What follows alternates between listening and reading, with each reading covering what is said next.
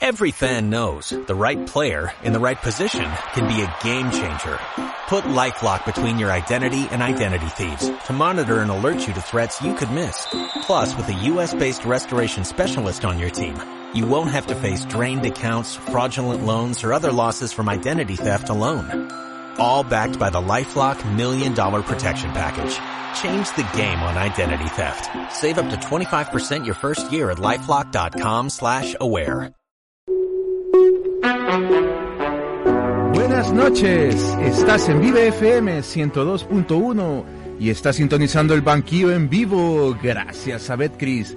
Esta noche lanzamos nuestra Footprint Run en el banquillo. Carlos, pides todos los micrófonos. ¿Qué tal? ¿Qué tal? Gracias Gerardo. Muy buenas noches. Gracias por acompañarnos en una edición más de El Banquillo, el deporte desde otro ángulo. En esta ocasión, como bien dijo Gerardo, vamos a lanzar ya de lleno y todos los detalles sobre nuestra carrera, la primera gran carrera del banquillo, Footprint Running. Vamos a correr dejando huella. Y para eso tenemos hoy a dos invitados muy especiales. Está con nosotros en, en cabina Brian Doño, también parte de nuestro equipo. ¿Cómo está, Brian? Pues bien, ¿Todo bien? emocionado por la por la carrera. Sí, muy bien. Eh, Y a hablar de ello y de otros temas. Claro. picantes. A ver, para los que quieren que hablemos de la selecta, por supuesto que vamos a abordar el tema selección nacional. Hay demasiadas cosas que hablar, tanto de la mayor como de la sub-23. Pero antes queremos hablar de running, de esta pasión por devorar kilómetros, por estar encima del asfalto y además ahora hacerlo por una causa muy bonita que ya les vamos a explicar. Primero saludamos a Flor Baires, ella es maestra, es running también y está con nosotros en cabina. ¿Qué tal Flor? ¿Cómo está? Qué gusto saludarla. Hola, buenas noches, gracias. Igual súper contenta de estar aquí con ustedes y de hablar un poquito de correr. Del running. Aquí Del donde la running. ven, eh, un saludo a los que nos están viendo por YouTube. Se pueden conectar a nuestro canal del Banquillo SB. Este, bueno, como decía Flores maestra y se enamoró de esto del running. ¿A qué edad? Pues la verdad es que grande. Ya grande. Ya grande. Siempre he sido deportista. Yo jugaba voleibol, fui parte de la selección juvenil de voleibol del Salvador. Perfecto. Pero pues las responsabilidades de la vida lo hacen a uno alejarse.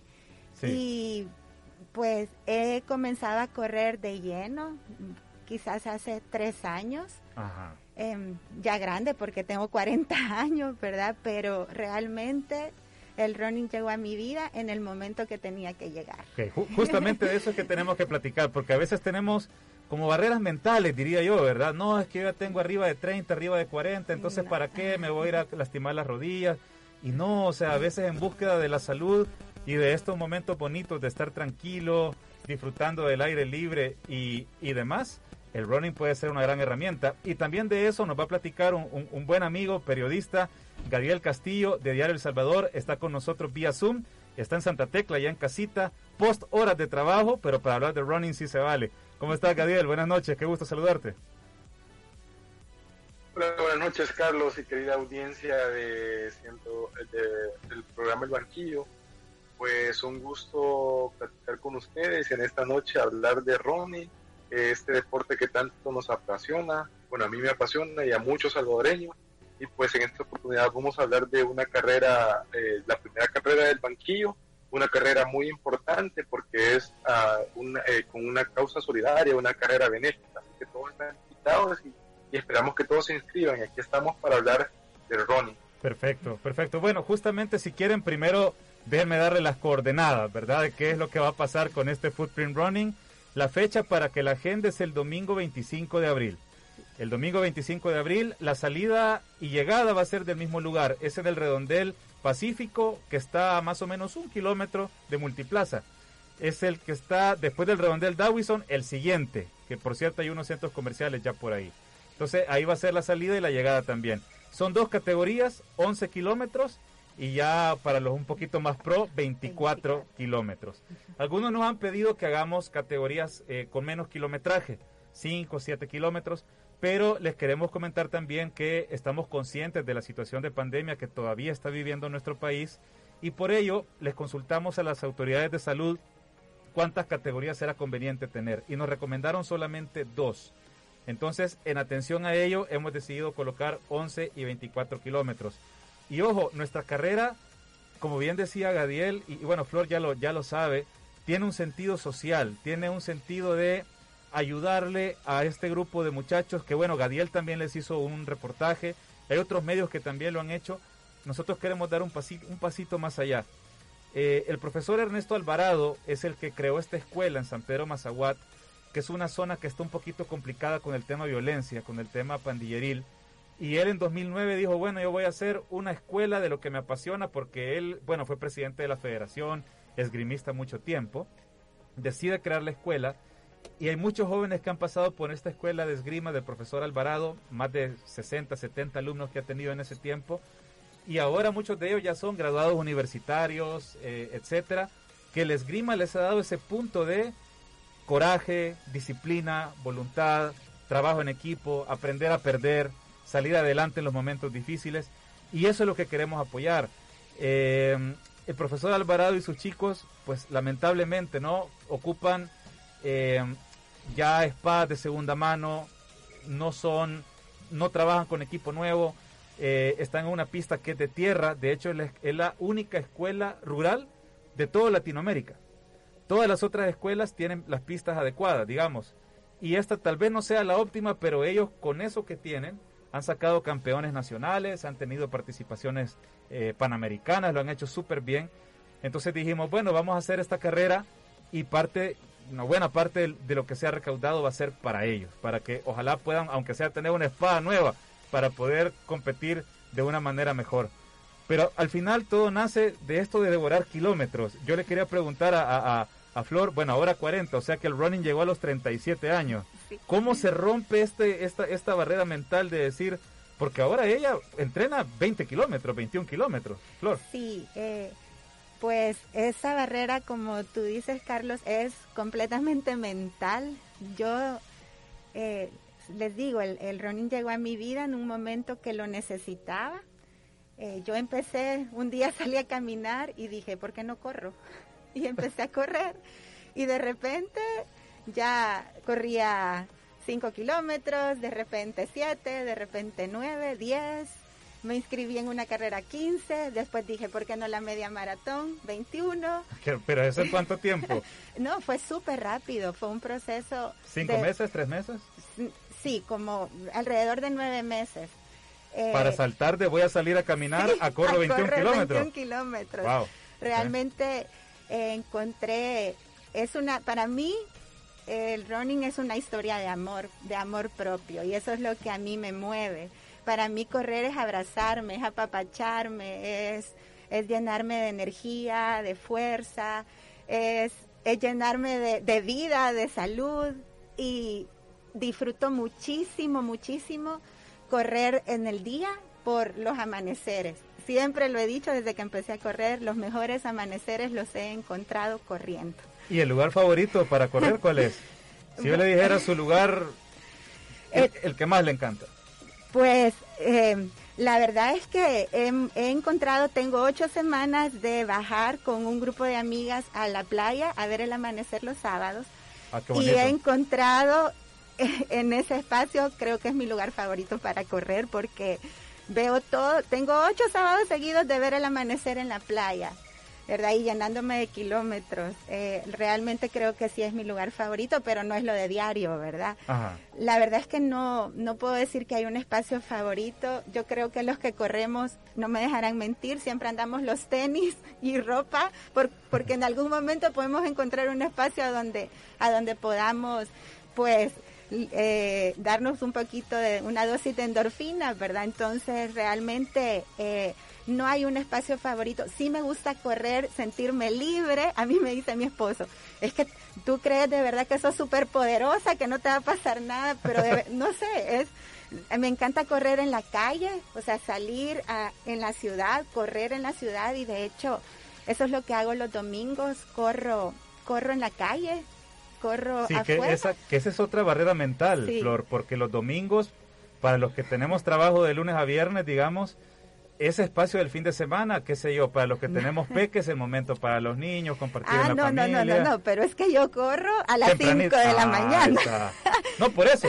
Pero imagínese el sacrificio de, después de haber trabajado toda la semana, el día que te puedes levantar tarde, te levantas a las 5 o 6 de la mañana, es un es un compromiso con uno mismo. Por eso les digo, es una historia de amor propio, porque la verdad es que a mí correr me ha enseñado y yo se lo decía hace unos días a, unos, a unas amigas, porque me atreví a correr 21 kilómetros en montaña hace poco.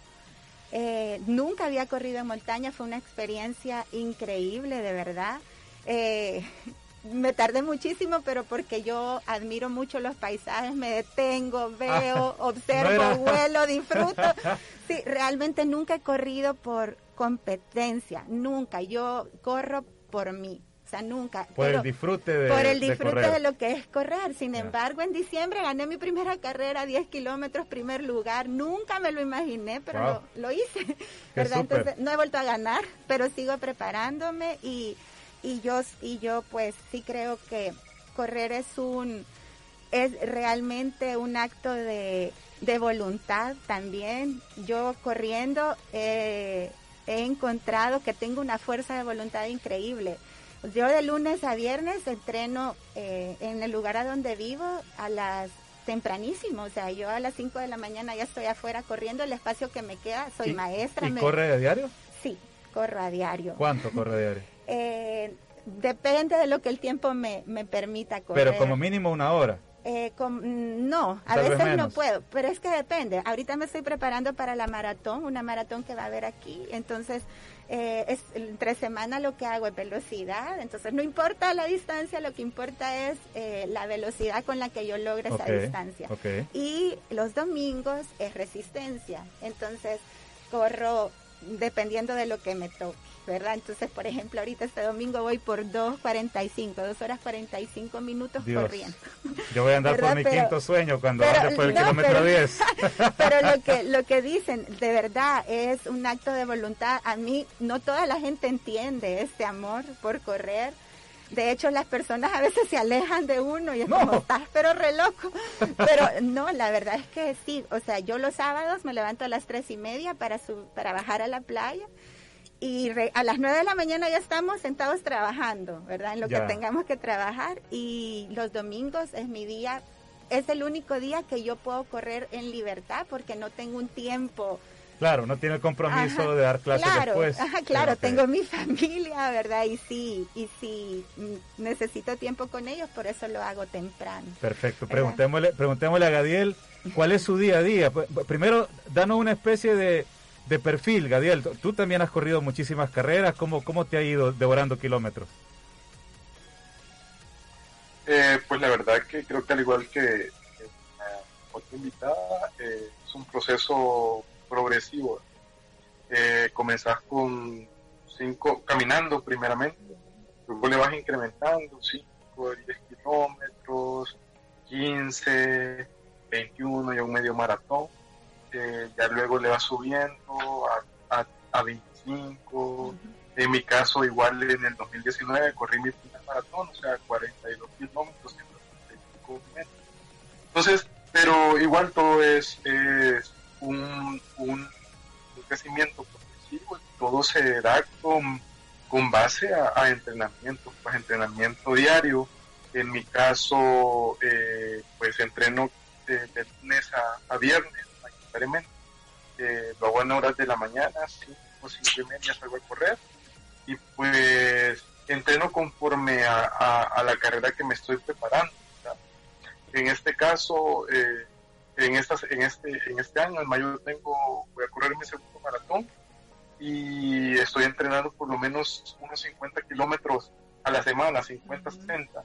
Eh, hay días en los que, hoy, un día en la semana que corro hasta 21 kilómetros entonces, porque mi objetivo es eh, el tiempo de, cómo de cómo hice mi de cuando, hice mi con el tiempo que hice como mi primer maratón.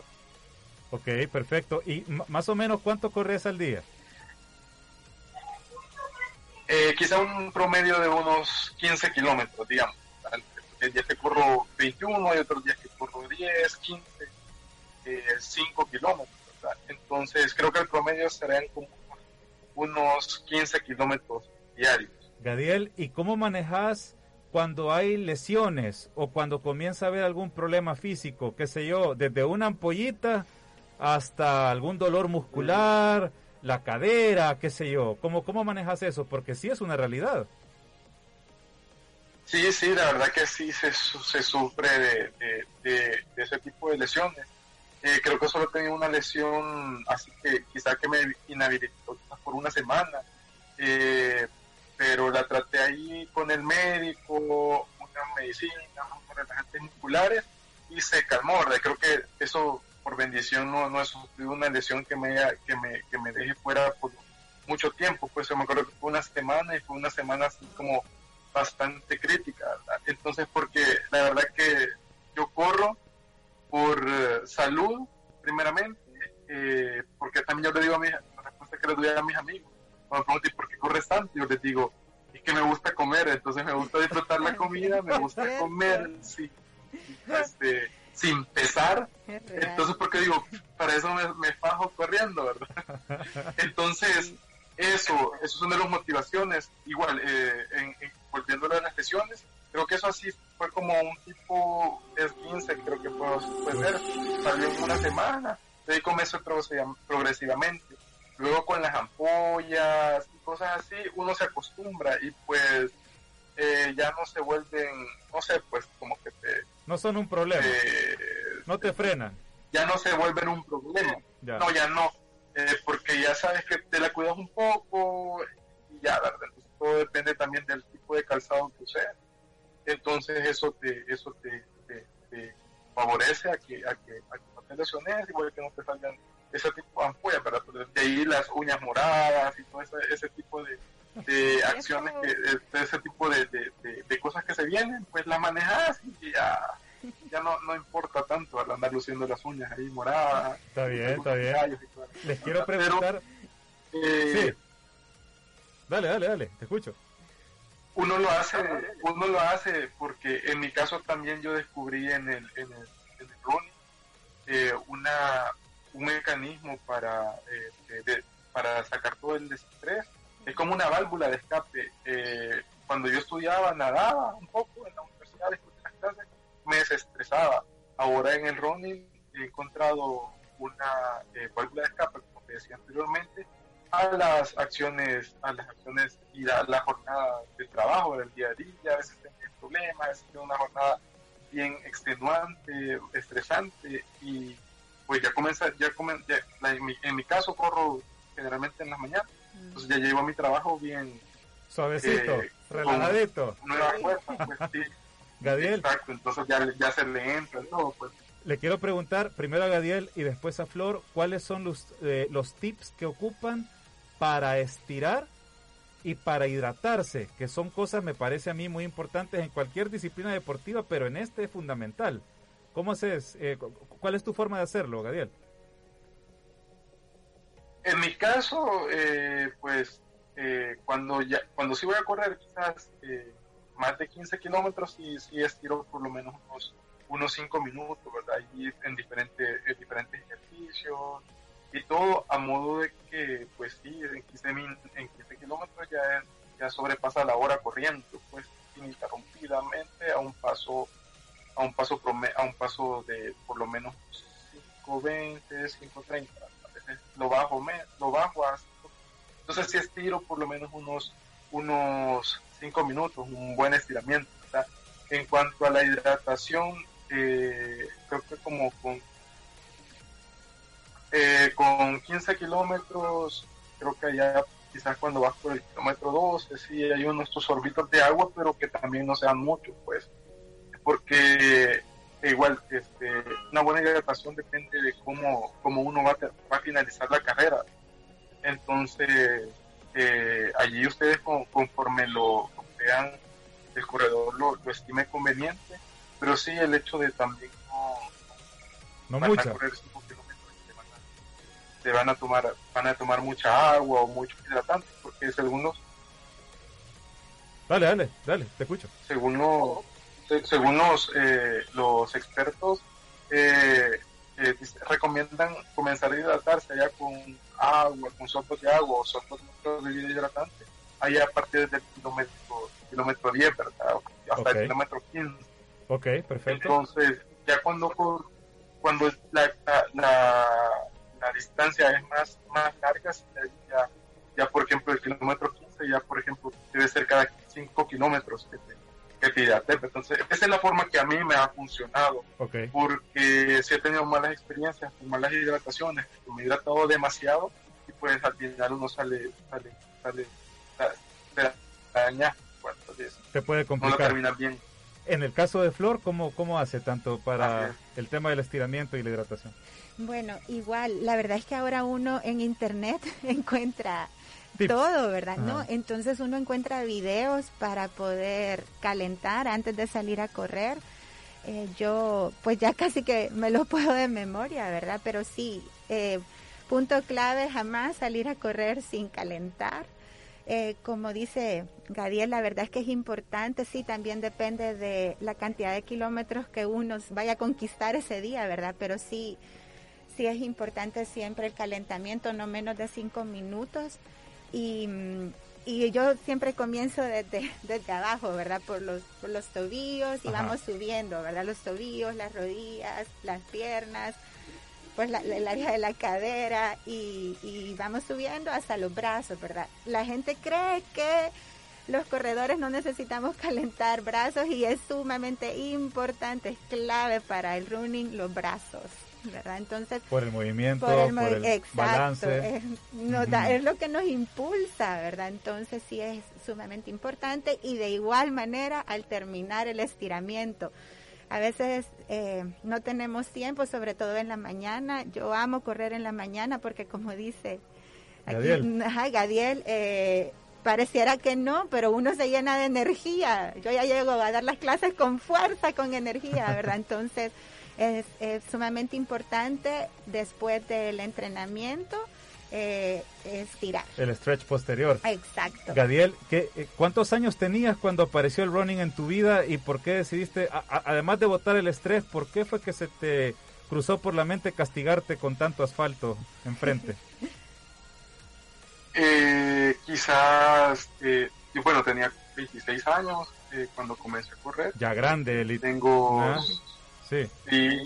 ya, ya cinco años corriendo y creo que todo comenzó por, eh, quizás, la verdad que sí, en ese entonces tenía unas de más y pues aquí cerca de Santa Tecla me queda cerca el cafetalón claro. y comencé a comencé a, a, ir allá una vez a la semana y todo. De allí en mi, en mi pueblo, allá que comenzaron eh, con un eh, grupo de entrenamiento, que estaban los martes y jueves yo estaba allá, igual me uní al grupo y todo. Y ahí el grupo con el tiempo se, se deshizo, igual yo seguí, seguí entrenando, porque encontré en el, en el running una forma de, como te digo, de expresarme y pues de salud y buscarlo como. Entonces ya encontré que, que ya lo encontré al, correr, ya no lo hacía en grupo, sino que lo hacía de, de, forma individual, ¿verdad? esa fue la, esos fueron mis inicios.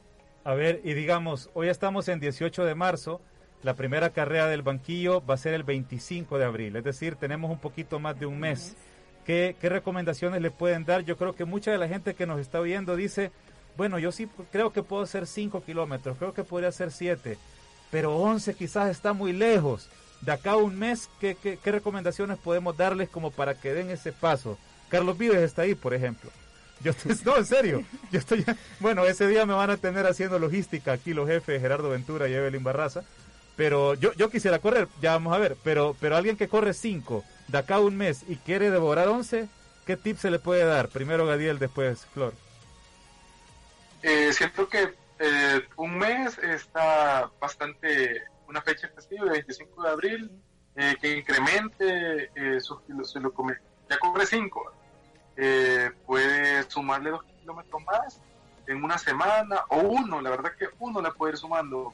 Por ejemplo, esta semana hace, hace seis o siete y a la otra hace ocho o nueve.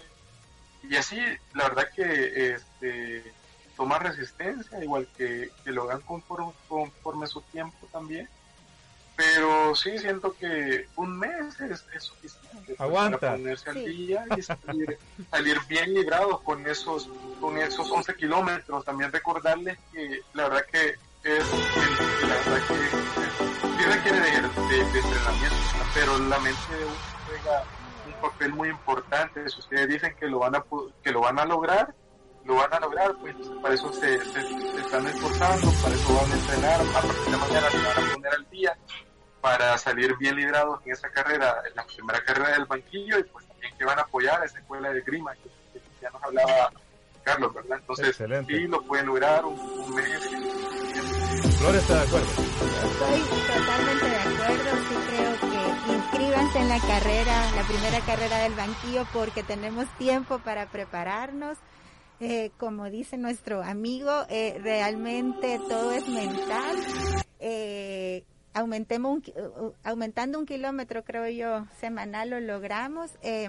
Sí creo que es importante también tomar en cuenta que no todo es correr, también tenemos que entrenar fuerza, ¿verdad? Tenemos que hacer otro tipo de ejercicios para, para el running, ¿verdad? Entonces, anímense, inscríbanse, conquisten esos 11 kilómetros porque la satisfacción que queda es, no, no, no tiene precio, ¿verdad? Y yo siempre digo, todo se ve diferente después de unos kilómetros. Sin duda, sin duda. Este, yo creo, Gerardo, no sé si tenés por ahí el audio de Evelyn Barraza, eh, eh, a dónde fue que lo, que lo envió ella, porque Evelyn, nuestra directora de proyecto, tiene eh, como los pasos a seguir para que ustedes se puedan inscribir a esta, a esta carrera.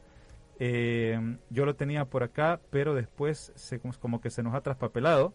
Aquí está, vamos a ver y vamos a escuchar en la voz de Evelyn Barraza bueno, Vides, vamos a explicar cómo participar en esta gran actividad para los amantes de las carreras. El domingo 25 de abril se viene esta primera Footprint Running a beneficio de la Escuela Rural de Esgrima Ernesto Valladares en San Pedro, Mazahuat. ¿Qué debemos hacer si queremos participar? Llenar el formulario de preinscripción que encontrarás en las redes sociales o puedes solicitar a nuestro número 7993-9813. Una vez preinscrito te enviamos vía WhatsApp o Telegram las indicaciones para el pago electrónico o depósito a cuenta. De la única inversión 16 dólares más 5 adicionales si deseas llevar a tu mascota a correr contigo. Luego enviarás una copia electrónica o foto del depósito al número 7993-9813, nuestro número del banquillo. Luego te enviaremos la inscripción electrónica, la cual vas a presentar con tu DUI el 21, 22 y 23 de abril en Radio Vive FM 102.1. Ahí te entregaremos los implementos para la carrera. Y finalmente, a correr se ha dicho. Esta carrera está organizada por El Banquillo, InMotion Producciones, el Salvador Fan Club, el concepto gracias a Synergis Group y patrocinan Radio Vive FM 102.1, la refrescante Aqua Pura, Daslin, con sus artículos para desinfección en una zona que tendremos especial para eso. Invitamos a que se unan más patrocinadores, todavía estamos a tiempo para que esta causa sea un éxito y podamos entregarle fondos a esta escuela e impulsar el deporte desde otro ángulo. El Perfecto, muchas gracias Evelyn Barraza. Pues bueno, ahí queda la invitación hecha. Tuvimos a dos runners para empilarlos en esta en esta locura que es devorar asfalto. Gracias Gadiel por el enlace, te mando un abrazo hasta Santa Tecla. Gracias, feliz noche Carlos y esperamos que, se inscriban a la carrera y pues a, a esa escuela de grima de San Pedro Mazahuat. Perfecto, excelente. Gracias, Gadiel. Flor, muchas gracias por acompañarnos. Muchas gracias por la invitación. Inscríbanse, participen en esta carrera, corramos por causa, de verdad que eso le da otro significado y nos vemos primero Dios el 25. Perfecto, muchas gracias, muchas gracias a Flor y a Gadiel por habernos acompañado. Vamos a hacer un pequeño corte comercial y cuando regresemos, selectas, hay mucho de qué platicar. Encuentra nuestro podcast en Spotify. Búscanos como El Banquillo SB. El Banquillo SB en YouTube. Suscríbete y activa la campanita para que te avise de todos nuestros estrenos.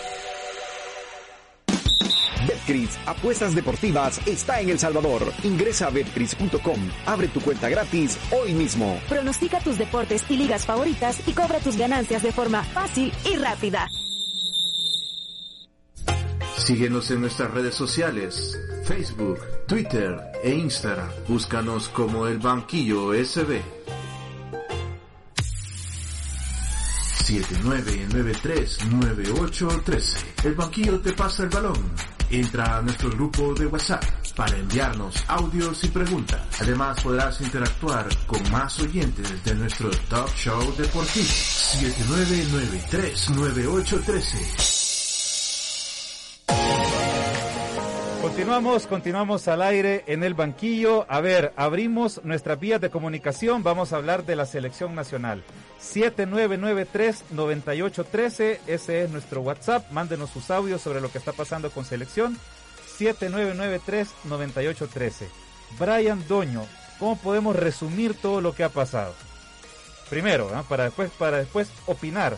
Ok, hay que hay que decir haciendo un resumen rápido, que el día, el, día de, el, de ayer, no, mar, ayer fue miércoles, martes se dio a conocer la convocatoria de la selección nacional, eh, la mayor obviamente, en una conferencia de prensa donde Hugo Carrillo y, Carlos de los Cobos se presentaron en esta conferencia y básicamente ah, dieron la lista y especificaron por qué no, por qué seis jugadores de Alianza no habían atendido el llamado. En, en palabras de Hugo Carrillo, eh, los jugadores de Alianza habían, habían pedido incentivos, eh, incentivos a, digamos, un monto solo por participar, un monto por empate y un monto por, ganar.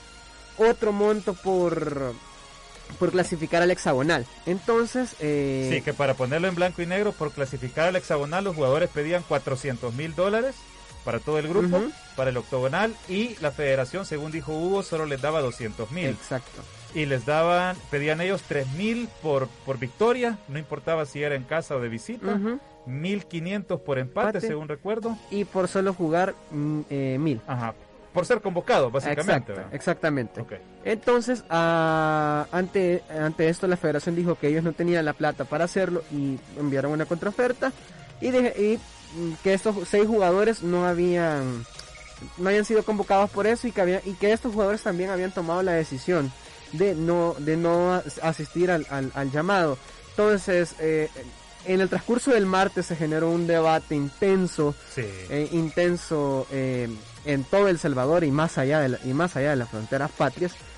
Entonces Alianza y, estos seis jugadores hicieron una conferencia de una conferencia de prensa hoy. Sí, justo hoy. Entonces, en esa, en esa conferencia, en esa conferencia de prensa, eh, los jugadores de Alianza sostuvieron que eh, quien había, quien había planeado, digamos, por así decirlo, el, pedir los incentivos había sido el capitán Henry Hernández y según los jugadores de Alianza, Henry no los había acompañado y que solo habían quedado expuestos los seis jugadores de Alianza. Sí, que aquí habría que hacer como una pequeña pausa que creo que es importante explicarla. Hay un documento de diciembre del año pasado en el que había un acuerdo para que toda negociación que tuviera que ver con Federación y Primera iba a ser liderada desde la primera por Guillermo Morán y por el coronel eh, Galvez. Esto incluía incentivos para los jugadores y todo lo que tuviera que ver con selección y primera se iba a hablar con Morán y con eh, el coronel Galvez. ¿Qué pasó con ese acuerdo? Porque, a ver, yo lo decía antes en un YouTube Live que, tuvimos, pero además de eso, a ver, esto es producto de un desorden. O sea, esto tendría que haberse hecho al principio del, del, camino de las eliminatorias y decir, bueno, miren, como federación esto es lo que podemos ofrecer.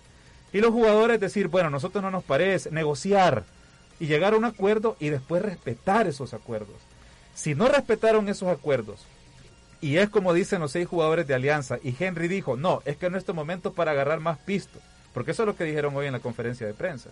Lo dijo Marvin Monterrosa, acuerpado por los otros dos, eh, seis, eh, cinco compañeros que estaban, que Henry lo que vio fue una oportunidad de pedir más dinero y que en teoría Henry, y no ha salido a desmentirlo públicamente el capitán, Henry dijo, esto es nuestro momento para agarrar más dinero, no es justo que todo se lo quede Hugo Carrillo. Eso es lo que en teoría dijo Henry. Es un novelón.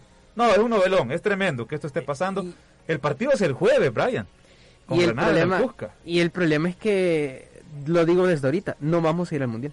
No vamos a ir. Bueno, tampoco. No vamos a ir. Tampoco no te está jugando demasiado. No vamos a ir. y yo sé, pero, y yo, sé, pero si, hay, si alguna mínima esperanza había, con esto, con, esto se cae. ¿Por qué? porque hay un, hay un clima tal en, la selección mayor que es complicado pensar, pensar en fútbol. ¿Por qué? Porque hay dimes y diretes y, y, y, gente, y, la, y la, la afición está dolida en cierto punto y yo lo entiendo, pero tampoco se, me hace... A ver, los jugadores están en su derecho, y yo lo decía ayer, los jugadores están en su derecho de, de, decir, hey, nosotros queremos ser remunerados por, no, por nuestro trabajo.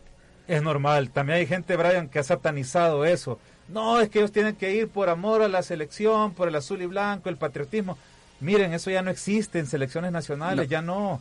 En todos lados, cuando son convocados, tienen un bono cuando llegan a jugar a una selección nacional reciben dinero, entendámoslo, y, no tiene que ver nada el patriotismo, ya están cayendo varios audios por acá. Adelante, Brian. Y yo le, yo le decía ayer, y se le decía a unos amigos también, que, a ver, el aficionado debe de entender que, que el fútbol cambió, que ya no estamos en los 80, que ya no, y algunos periodistas también deberían colegas y con todo respeto deberían Son opiniones. Son opiniones, pero con, a ver, tirarse a llamar mercenarios como vi por ahí en, Twitter. Eh, mercenarios. Es mucho. Es demasiado. Gerardo Ventura quiere sumar. Adelante, Gera. Yo por eso siempre he dicho, desde que tengo memoria que entró aquí la Liga Española y toda esa, toda esa fanaticada, que por qué no puedo disfrutar yo mi fútbol ¿Por qué no puedo disfrutar yo del fútbol salvadoreño? ¿Por qué no existe esa, esa ola de, amor como, como se ve por otros por otros fútboles, ¿no? Ajá. Pero es por eso, porque no tiene un incentivo, no tiene una manera de ser como es el fútbol internacionalmente. O sea, todo está... Es que las diferencias son abismales. Porque lo hemos permitido. Bueno, les pagan. Permitido. Les pagan, son, son, viven del fútbol. Ya, pero todo eso, todos esos incentivos que ellos piden los piden porque los ven en otros países, en otras ligas. Entonces yo, para mí es normal. Para mí es, normal también. O es decir, que alguien preste un servicio profesional y le pague, a mí me parece absolutamente normal.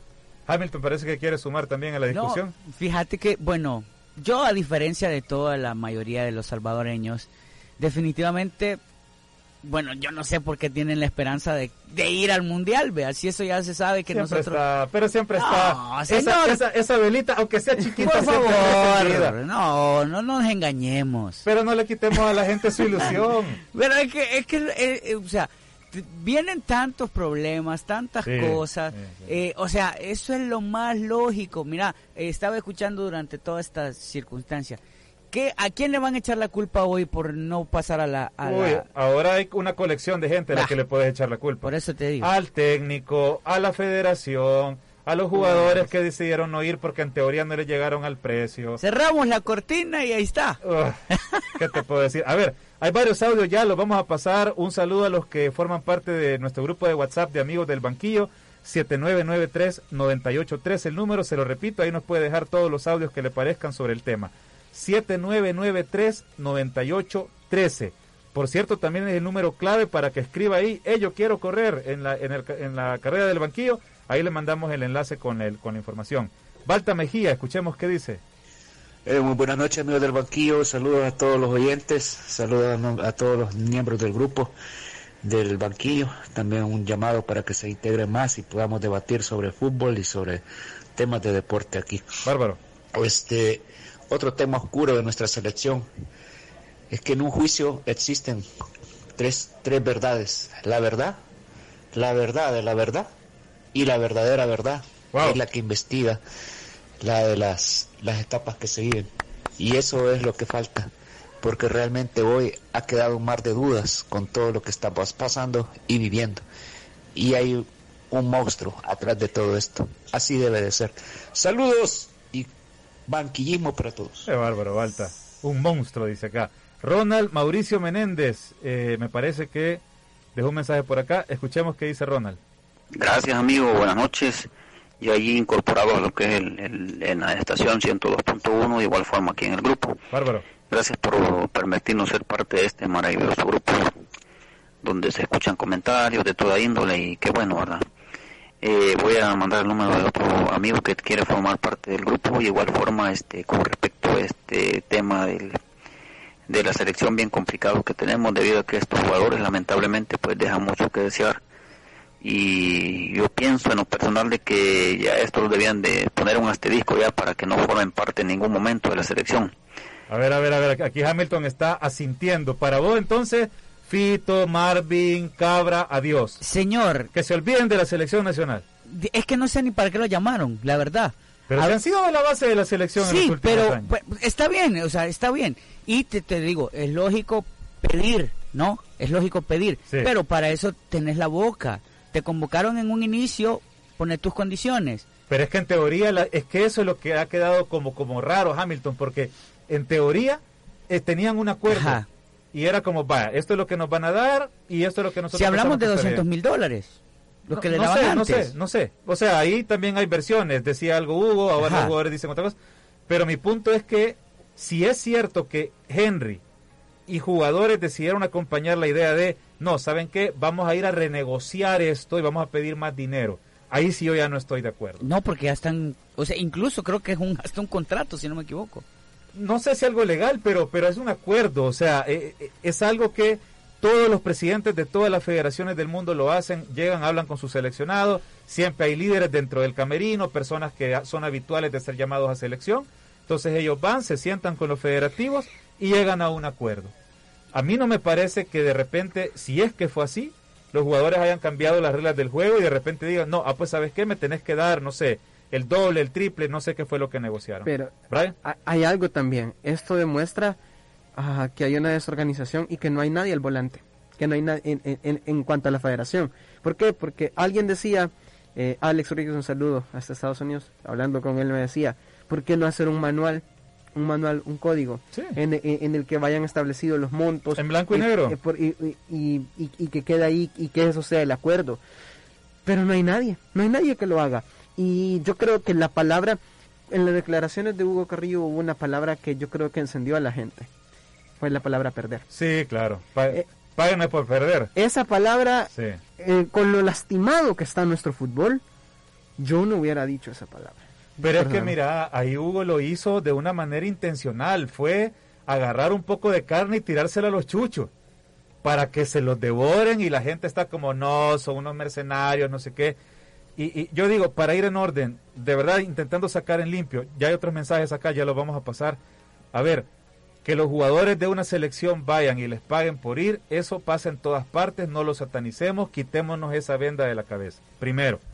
Ahora bien, si ellos de repente piden más a una semana o a 10 días de que vayan a jugar contra Granada en el Cuscatlán, error. Creo que eso no es correcto. Creo que no es el momento ni las formas. Y tampoco los resultados. Vienen de un 6 a 0 contra Estados Unidos. Por eso, ni los resultados lo avalan. Difícil. E, eso ese es otro argumento que he escuchado, pero fíjate que te voy a decir una cosa con eso. Es cierto, si, si tu último resultado fue ese, muy pocos argumentos deportivos tendrás como para llegar exigiendo cosas. Sí, correcto. De acuerdo. Pero aún las selecciones de muchísimo renombre han tenido resultados desastrosos e igualmente han recibido lo que habían acordado. Argentina, previo a, Rusia 2018, a pesar de que en un partido amistoso con España cae 6-1, cae 6-1, aún así se les pagó, se les pagó la lo que había qué, Gerardo. Y fíjate que ese es el problema del que habla Baltasar, ese monstruo, ese monstruo de ojos verdes porque no, no son cinco centavos los que se juegan en un partido del, del Salvador. Ya, acordate de los derechos de transmisión, de, de, las participaciones que da FIFA, es una eliminatoria. Claro. Ya, entonces FIFA se va a quedar con una buena tajada de nuestra participación y los muchachos aquí no ven... FIFA no, la, la federación en todo caso. La FIFA le da a la federación. sí, sí. Se mantiene la federación de la FIFA chupando, Galán. y los muchachos, pues, cero, o lo mínimo, lo mínimo, el sueldo mínimo. Pero vaya, es, es eh, yo también escuchaba a, un periodista que yo respeto mucho, a, Orestes Membreño, no, siempre estamos de acuerdo con Orestes, a veces sí, a veces no, pero en ese punto en particular sí. Y es que él dice, miren, si es que esto no es nuevo, esto no viene pasando con este grupo, hay mucha gente que se ha cargado contra Fito Celaya, es que esto no es Fito Celaya y sus amigos, o sea, esto viene de muchísimo antes con otras elecciones que se peleaban con los dirigentes de turno y este, pero ¿qué pasa?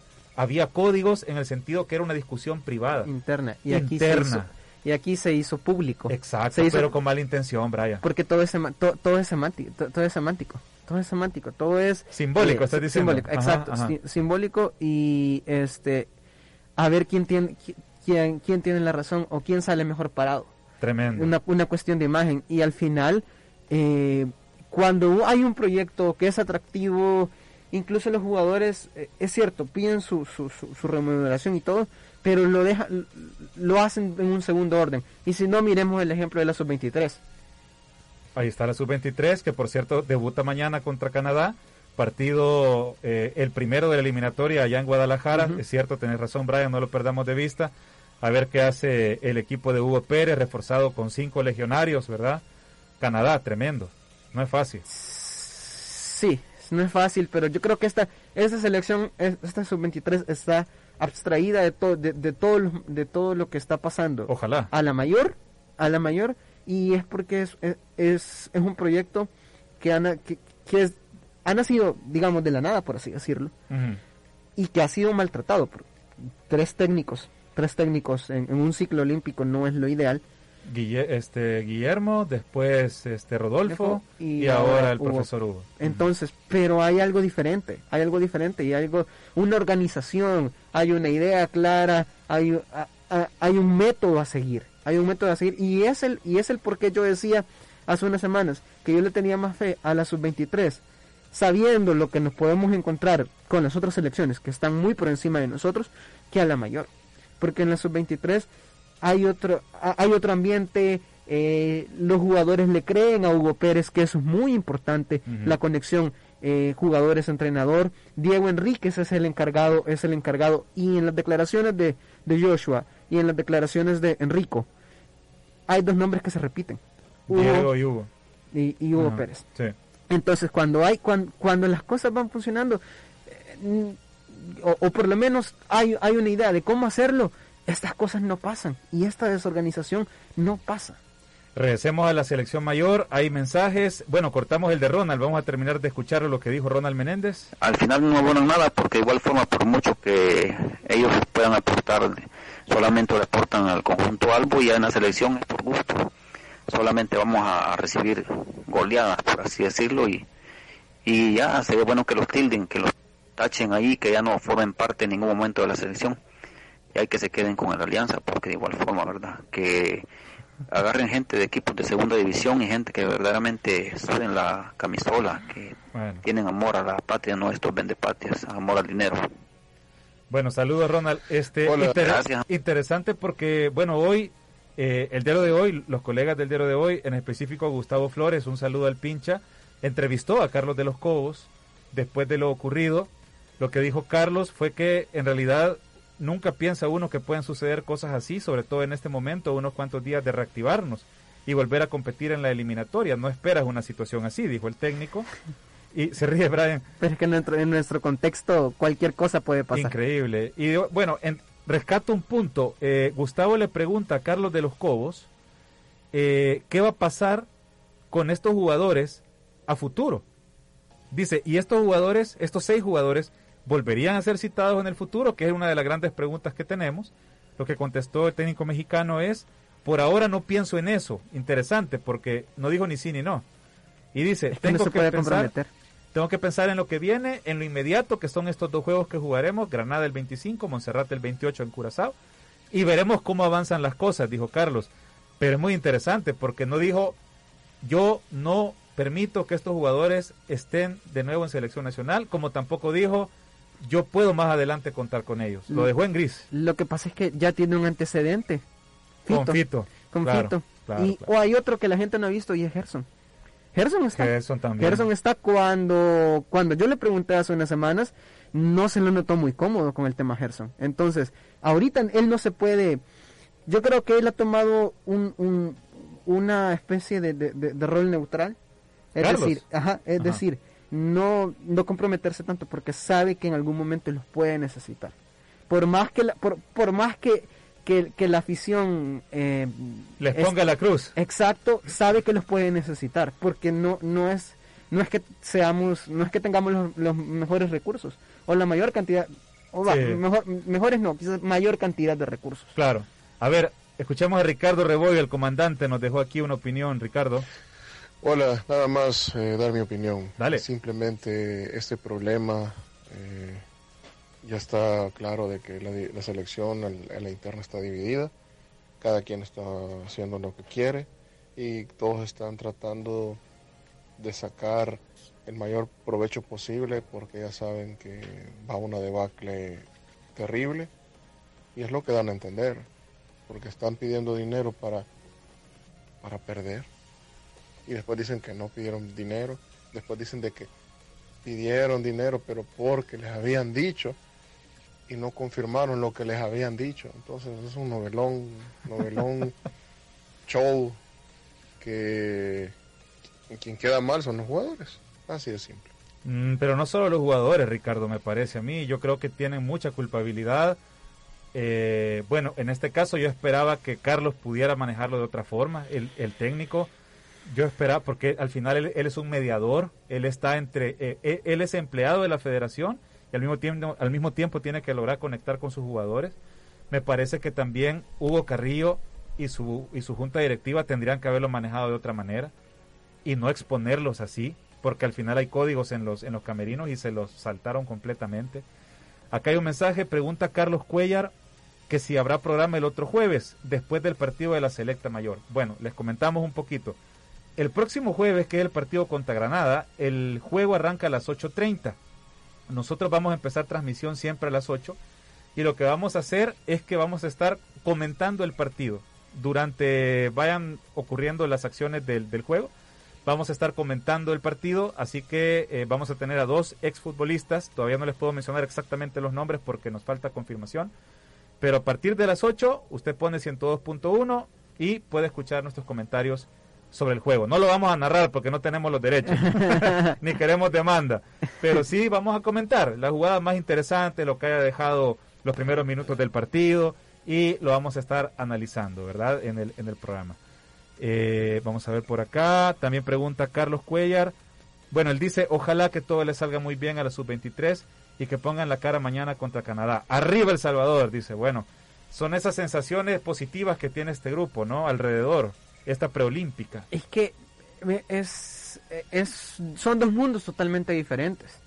Es la mayor y sus complicaciones eh, entre entrenador, jugadores, jugadores directivos, eh, directivos, entrenador, eh, entrenador, porque esas declaraciones de, de, los en tono de burla de los 500 mil dólares, yo creo que no fueron, no fueron solo un chiste, sino que había algo más. Entonces, y, en la otra, el otro mundo es eh, el triángulo, el triángulo, entrenador, directivo, que en este caso haría el papel Diego Enríquez, Diego Enríquez, Hugo y los jugadores están compenetrados. Y, y, hay, y hay una cosa, son, son jóvenes, son jóvenes y tienen, y yo creo que tienen ánimos de, de cambiar, de cambiar, la, de cambiar la estructura y de dejar, y de dejar algo, algo positivo, algo positivo para que de eso partamos a un mejor método de trabajo. Yo estoy de acuerdo, pero también quizá poniendo un poco en perspectiva, a ver, la selección olímpica de nuestro país, distintas generaciones que incluyeron en su momento al Toto Diajarse, a Cienfuegos, tuvieron a Cheyo, o sea, hay grandes futbolistas que han dejado nuestro deporte que no han logrado volver a Juegos Olímpicos. Es algo que hemos vivido solamente, bueno, yo no lo viví, fue en el 68, eh, o sea, es algo que nos contaron los abuelos, ¿verdad? Cuando El Salvador clasificó al 68 y fue una gesta deportiva que de alguna forma después se lo comió, que dos años después El Salvador logra clasificar a su primer mundial en México 1970. Entonces quedó como aquello del 68 como algo muy relevante, pero que frente a un mundial de alguna manera se opacaba. Pero con el paso del tiempo, El Salvador no ha podido volver a unos Juegos Olímpicos. Honduras sí. Honduras ya estuvo ahí, este, obviamente México incluso ya fue campeón del mundo. Mandó a casa, Honduras mandó a casa a Argentina, por cierto, en Imagínate. A ver, tengo acá un audio, terminación 8231. No sé si es sobre el tema, lo voy a dejar correr bajo el riesgo total en el banquillo. Acá nos la jugamos siempre. Escuchemos. Eh, Fito Celaya contento. Ah, pues sí, va, hoy sí. Este es el tema, escuchemos.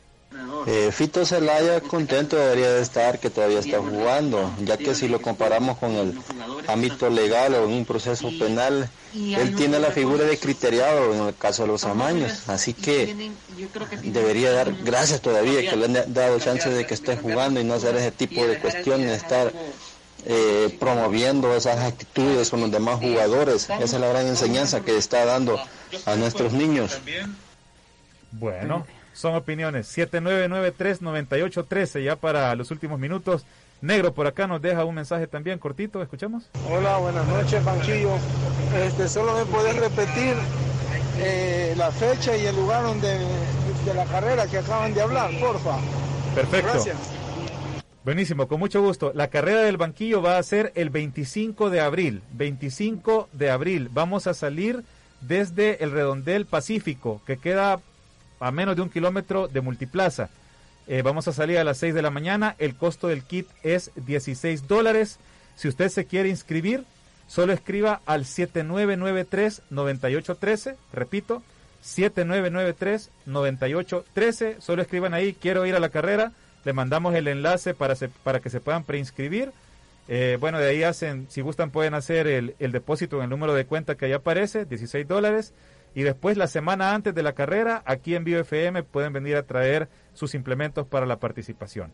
Recordemos, es en pro de la Escuela de Esgrima Rural de San Pedro Mazaguat. Es decir, usted corre por salud y además ayuda, hace un beneficio para una causa deportiva. Ronald Menéndez, para ir cerrando, hay un audio aquí también, escuchemos. Eh, amigos, solamente agradecerles, ¿verdad?, por el excelente programa. A la orden. Y no sé qué probabilidades quizá hubiesen de que lo ampliaran a más tiempo, no sé, con todo respeto. O si tuvieran ahí un programa entre tres días a la semana, ¿verdad? No sé, quizás por los patrocinadores, cómo sería, pero qué excelente programa que tenemos. Y ojalá que en el fin de semana, pues, gane el Deportivo FAS.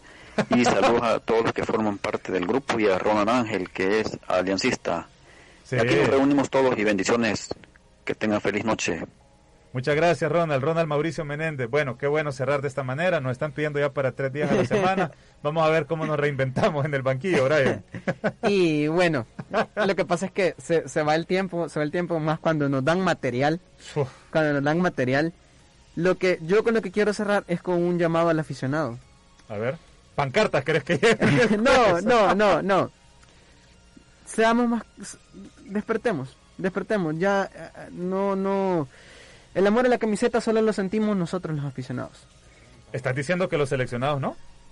Mm, por ahí el, el, el, el, futbolista profesional ve más por su familia, por, por sus condiciones de vida. Pero no por ello le pierde amor a la camiseta. No, no, no, no, no, claro, claro. Pero, pero quienes, quienes todavía seguimos con, con, eso es el aficionado. El aficionado, inclusive haciendo autocrítica. El aficionado piensa que el futbolista solo vive del cariño de la afición y del amor a la camiseta y estos, de estos imponderables que son necesarios pero que no se sustentan a las familias. Y no es por defender a los jugadores, pero, pero hay, hay que ser conscientes, hay que ser conscientes y críticos también con quienes, con quienes manejan eh, nuestra, con quienes manejan nuestra, nuestra federación, nuestro fútbol y, y a ver qué pasa. A ver qué pasa. Bueno, perfecto. Gracias Brian por habernos acompañado. Recordemos el próximo jueves transmisión especial con comentarios de lo que ocurre en la cancha en el Cuscatlán, partido entre El Salvador y Granada. Nos reencontramos el jueves, ingresan a las redes de arroba el banquillo SB, ahí están los detalles para participar en la carrera 25 de abril. Buenas noches. Vamos.